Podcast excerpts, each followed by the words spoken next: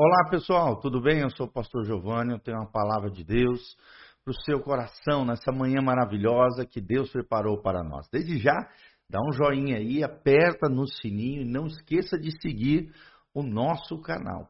E abra o seu coração para aquilo que Deus quer falar com você nessa manhã toda especial. Venha nos conhecer também, Igreja Casa na Rocha, Dr. Camargo, 4555, aqui no centro de Umuarama, todas as quartas às 20 horas, onde tivemos um culto maravilhoso, e também no domingo às 9 horas da manhã e às 19 horas. Então, vamos que vamos estudar a palavra de Deus, meditarmos no texto bíblico e aprendemos com o apóstolo Paulo segredos do coração de Deus, atitudes, comportamentos que Deus espera de mim e de você no nosso dia a dia, a fim de que possamos cada dia mais nos tornar semelhantes a Jesus, agradarmos o coração de Deus, experimentarmos a boa, perfeita e agradável vontade de Deus para as nossas vidas e possamos viver a vida que Deus projetou para nós, a vida abundante, a vida plena, a vida abençoada. Louvado seja o nome do Senhor. E olha o que ele diz aqui em 1 Timóteo capítulo 2, versículo 8. 2, 8 diz assim: é, Paulo começa a dar algumas recomendações a homens e a mulheres, aos irmãos ali de forma geral. Ele diz assim: Quero, pois, que os homens orem em todo lugar, levantando mãos santas, sem ira e nem contenda. Olha que coisa linda, olha que versículo extraordinário da palavra de Deus. Quero, pois, ou seja, uma recomendação apostólica, é uma recomendação pastoral, quero, pois, que os homens orem em todo o tempo. A oração tem que ser em todo o tempo. É, é, como ele diz lá em 1 Tessalonicenses, capítulo 5, orai sem cessar. É, a nossa vida deve ser permeada por oração, o tempo todo, né? todo momento. Você está na academia, você está lá orando. Você está na sua casa, dobra o joelho e ore. Você vai, vai se alimentar, ore agradecendo pelo alimento. Você vai colocar os seus filhos para dormir, impõe as mãos sobre eles, abençoando a vida deles diante do Senhor. É o que Deus quer, é o que Paulo queria para o seu filho na fé. Que os homens da igreja, que os varões da igreja se levantassem como sacerdotes, como reis, como uma nação santa, orando em todo o tempo, fossem homens de oração. Você, homem que está me ouvindo, será que você é um homem de oração? Será que você é temido no inferno? Por ter uma relação íntima e pessoal com o Senhor, ser um homem de oração é o desejo do coração de Deus. Levantando mão santa significa uma vida piedosa, correta, honesta, ética, separada, consagrada, mãos santas, ou seja, tudo aquilo que nós vamos fazer com as nossas mãos, com a nossa vida, com o nosso corpo, possa ser santificado palavra santo significa separado para um propósito. Não é que você é perfeito, não é que você nunca vai errar, mas sim que você tem uma vida dedicada, consagrada, foi separado por Deus para um propósito divino. E nós temos aprendido aqui que o eterno propósito de Deus, o famoso EPD, é ter uma grande família de muitos filhos semelhantes a Jesus. Então, Deus quer que você seja da família dele. Deus quer ter muitos filhos, ou seja, que filhos de Deus gerem outros filhos para Deus. E Deus quer que cada um de nós sejamos semelhantes a Jesus de Nazaré. Então levante mãos santas. Tudo aquilo que você for fazer, seja para a glória de Deus. E aí você terá mãos santas diante de Deus. Quando você estiver ministrando sobre outras pessoas, que essas mãos ministradoras sejam mãos consagradas, dedicadas, santificadas diante do Senhor. E ele termina dizendo: sem ira e nem contenda. A ira é aquela fúria, aquela cólera. É quando você está irado. Aqui é a ira pecaminosa, a ira humana, onde não opera a justiça de Deus, conforme diz lá em Tiago. Ele está dizendo sem ira, sem explosão emocional, sem se estourar em cima dos outros, controlando a si mesmo, né, tendo domínio próprio e nem contenda. Contenda aqui no sentido de confusão, de facção, de divisão, de briga, de separação, de conflitos interpessoais. Paulo está dizendo para mim ter mãos santas diante do Senhor. Eu não posso ter uma vida irada, colérica, destrambelhada, desgovernada e nem ser uma pessoa confusa que vive arrumando confusão com outras pessoas. Uma pessoa de contenda, uma pessoa de ira, uma pessoa desgovernada nas suas emoções, na sua vida interior. Isso faz com que os seus afetos vivam é, é, feridos, machucados, arrebentados. Uma pessoa irada e contenciosa é como se fosse um vulcão em erupção, sai jogando larva, queimando e destruindo tudo e todos, por onde passa, promove destruição e ruína. Por isso que a Bíblia está dizendo: sem ira, sem contenda, com mãos santas, orando em todo o tempo. São quatro princípios extraordinários que esse versículo ensina ao nosso coração.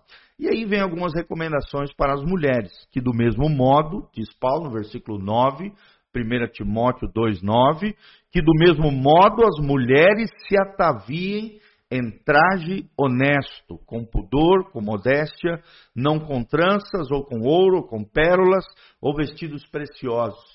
Ou seja, a, a Bíblia está dizendo aqui que a mulher se vista de forma é, honesta, correta, pura, casta, separada, consagrada, dedicada. Você, mulher cristã, quando você estiver saindo de casa, olhe no espelho, pergunte para o Senhor: essa é uma vestimenta é, é correta, ética, ou é uma vestimenta so, é, é sensual, erótica, provocante?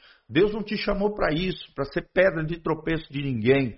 Deus não te chamou para se expor, expor o seu corpo, expor os seus seios, expor as suas curvas, expor né, a, a, o seu corpo para outras pessoas. Não, o seu corpo foi dedicado ao Senhor, se você é solteira, ou então o seu corpo foi dedicado e separado para o seu esposo.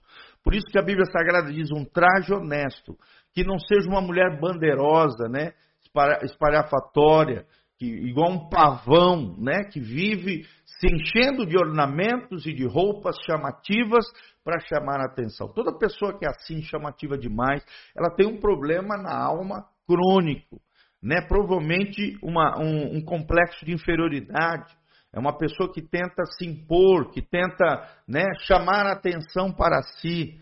Quem chama atenção para si é porque não sabe o seu valor, não tem uma identidade fixa, estabelecida no Senhor.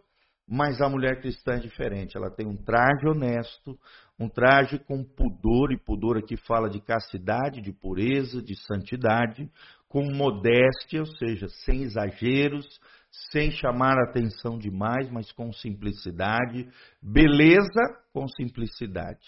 É, é, traje é, bonito, sem exageros. É nesse sentido. Por isso que ele diz, não com tranças ou com ouro, com pérolas, com vestidos preciosos, né? Tudo isso são adereços. Não é que você não possa usar brinco, não é que você não possa deixar o seu cabelo bonito. Deve fazer isso. A mulher cristã deve ser bela aos olhos de Deus, bela aos olhos das pessoas, mas sem exageros, com modéstia, com honestidade, com pudor no sentido de pureza, é, sem exagero, sem ser um pavão. Versículo 10 diz assim: Mas como convém às mulheres que fazem profissão de servir a Deus, que elas façam as boas obras. Olha só que coisa linda. Então, não é a vestimenta que tem que chamar atenção de Deus e de outras pessoas. Não é a vestimenta, não é o exterior, mas sim a sua vida interior, que se revela através do serviço para Deus, das boas obras né, em favor de outras pessoas, da influência positiva com a sua vida, com a sua retidão, com a sua vida piedosa, consagrada, dedicada ao Senhor, as boas obras, o que a Bíblia também chama de atos de justiça. Ou seja, ela é cuidadosa ao falar, ela fala palavras boas, as suas mãos são santas, assim como dos homens ali em cima. Tudo que ela faz é para a glória de Deus. É uma mulher que cumpre as suas responsabilidades, é uma mulher madura, é uma mulher equilibrada emocionalmente, é uma mulher que entendeu que o chamado dela é servir a Deus através das boas obras. E ela vai ser honrada pelos seus entes queridos, pelos seus familiares, pelo seu esposo, se for casada, se for solteira, pelos seus pais, pelos seus irmãos na igreja, seus irmãos em família, será honrada, será abençoada, será uma mulher diferenciada, porque serve a Deus e faz boas obras. Se veste de forma bela, sem exageros, sem ser um pavão, sem ser destrambelhada ou chamar a atenção para si, a não ser através das boas obras honrar e glorificar o nosso Deus. Que a mulher aprenda em silêncio, com toda sujeição. A Bíblia está dizendo isso. Não fale demais, seja prudente ao falar. Né? Seja mais calada do que faladeira. Quem fala demais peca muito. A Bíblia diz: no mundo falar há muita transgressão. Quem fala demais peca demais. Então, que a mulher seja silenciosa, cuidadosa, prudente ao falar e que seja submissa, com toda sujeição. Esteja debaixo da missão do marido, se é solteira, debaixo da missão dos pais e do próprio Cristo, do propósito de Deus para a sua vida. E que coisa linda isso! Louvado seja o nome do Senhor. Amém? Uma mulher submissa é uma mulher que glorifica a Deus, porque compreende a missão do marido, a missão da família, que é revelar a graça, a glória e o amor de Deus no lar, na casa e na família, tá bom? Que Deus abençoe você, mulher, você, homem, você que ouviu essa palavra. Aqui debaixo, no link de descrição, tem todas as informações da nossa igreja, de como contribuir conosco.